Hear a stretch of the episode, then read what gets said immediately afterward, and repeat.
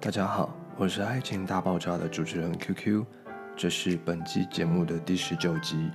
今天是一个读者投稿故事，故事中的小杰和小黑在爱情中经历了挫折和抉择，他们的关系逐渐改变，但这段经历带领他们找到真正的幸福。准备好聆听这个故事中的成长、勇气和爱情吗？让我们一起探索爱情中的转折点。节目开始，在分享读者小杰故事前，QQ 想先问大家：你是否曾经面临爱情中的困惑和抉择？在面对转折点时，你是如何让自己成长和找到幸福的呢？爱情呢，它有时候是如此的美妙，但却也很复杂。我们都曾经经历过爱情中的转折点。那些让我们感到困惑、不确定和无助的时刻，但正也是这些转折点塑造了我们，让我们成为今天的自己。在爱情中，我们可能遇到无法捉摸的情感需求、沟通困难，以及各种不同的价值观和目标。这些困惑和抉择，它们不是错误，而是让你自己成长的一个机会。当我们面临转折点时，有一件事非常重要，就是关注并尊重自己内心的需求。我们需要学会倾听内心的声音，探索自己真正想要的幸福。这可能需要勇气和决心，因为有时候放下过去并寻找新的可能性是一个挑战。有时候我们也可能感到无助和迷茫。但请相信自己，这些挑战并不是你孤单一个人所经历的。每个人都曾经面临过类似的情况。它让我们重新思考我们对于爱情和幸福的看法。它也促使我们成长，发掘了自己的内在力量和价值。或许正是这些转折点，让我们明白自己更需要什么。以及我们真正渴望的幸福是什么模样？当我们学会放下过去，接受变化，并寻找新的可能性时，我们将打开一扇通向真正幸福的大门。是个挑战，也是个机会，让我们重新连接自己的价值观，重新定义我们对于爱情的期待。好，以下是读者投稿的故事。小杰呢，他和他的恋人小黑，呃，应该这样说，小黑是小杰的初恋。那两个人已经交往了两年多的时间。然而有一天，因为小黑喝醉酒后驾车，他在中和的一段路上，警察展开了一个临检行动。小黑呢，因为酒驾被捕了。对于一位职业军人来说，酒驾不仅违反了交通法规，更是对军纪的一个罚则，也会更严重。因为这样的一个事件呢，小黑他自己主动跟小杰提出分手，他不想让小杰为他的过失付出代价，所以小黑就告诉小杰，他说：“你已经是单身啦，你可以去找一个新的伴侣。”然而，小黑呢，却是小杰在月老那里所求得的第一个男友，而也蛮符合了小杰的期望。这个男生他非常体贴，身高也很高，而且也能容忍小杰的个性。本来，小杰希望他们是能够一起走到婚姻的伴侣，是第一个，也是最后一个。但他听到了小黑告诉他这样的消息后，他并不想因此就分开。小黑因为签了国家的志愿役，被国家剔除名单外，除了要赔偿国家一笔金额以及支付酒驾的罚款，甚至可能会面临牢狱之灾。因此，小黑希望不要再拖累他的女朋友小杰。让他可以自由的找到更好的人生。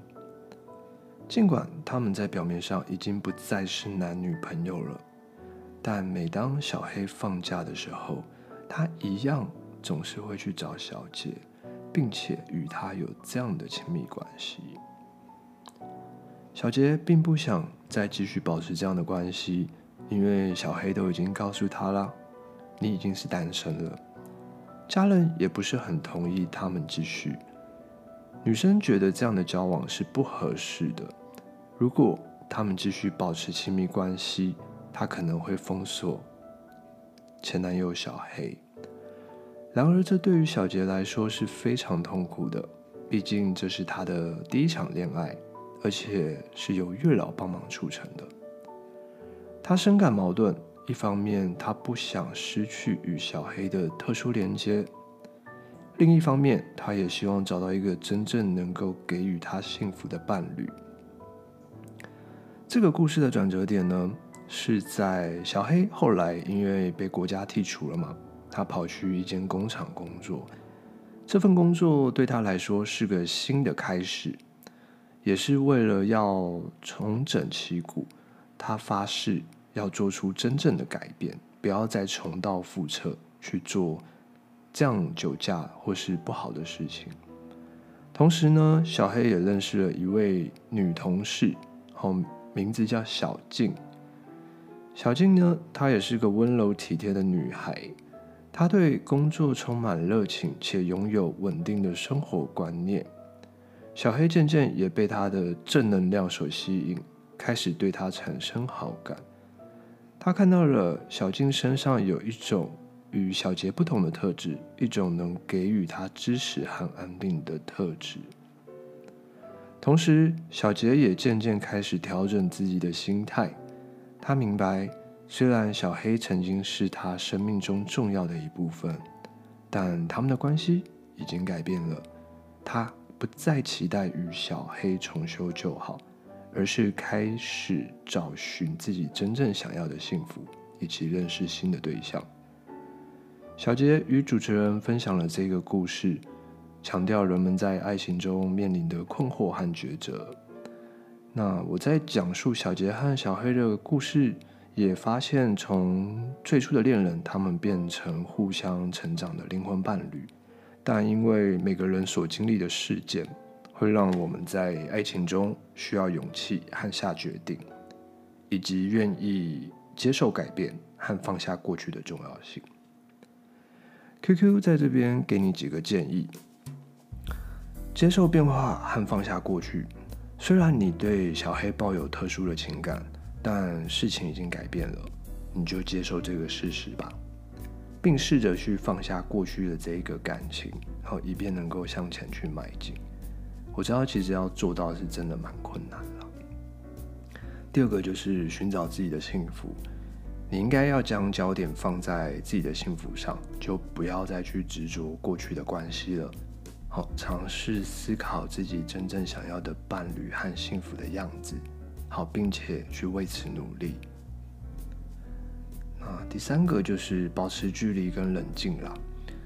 如果说前男友他一样保持亲密关系对你来说是痛苦的，那么考虑与他保持一定的距离跟冷静，这将也有助于你专注于自我成长和寻找新的一个机会。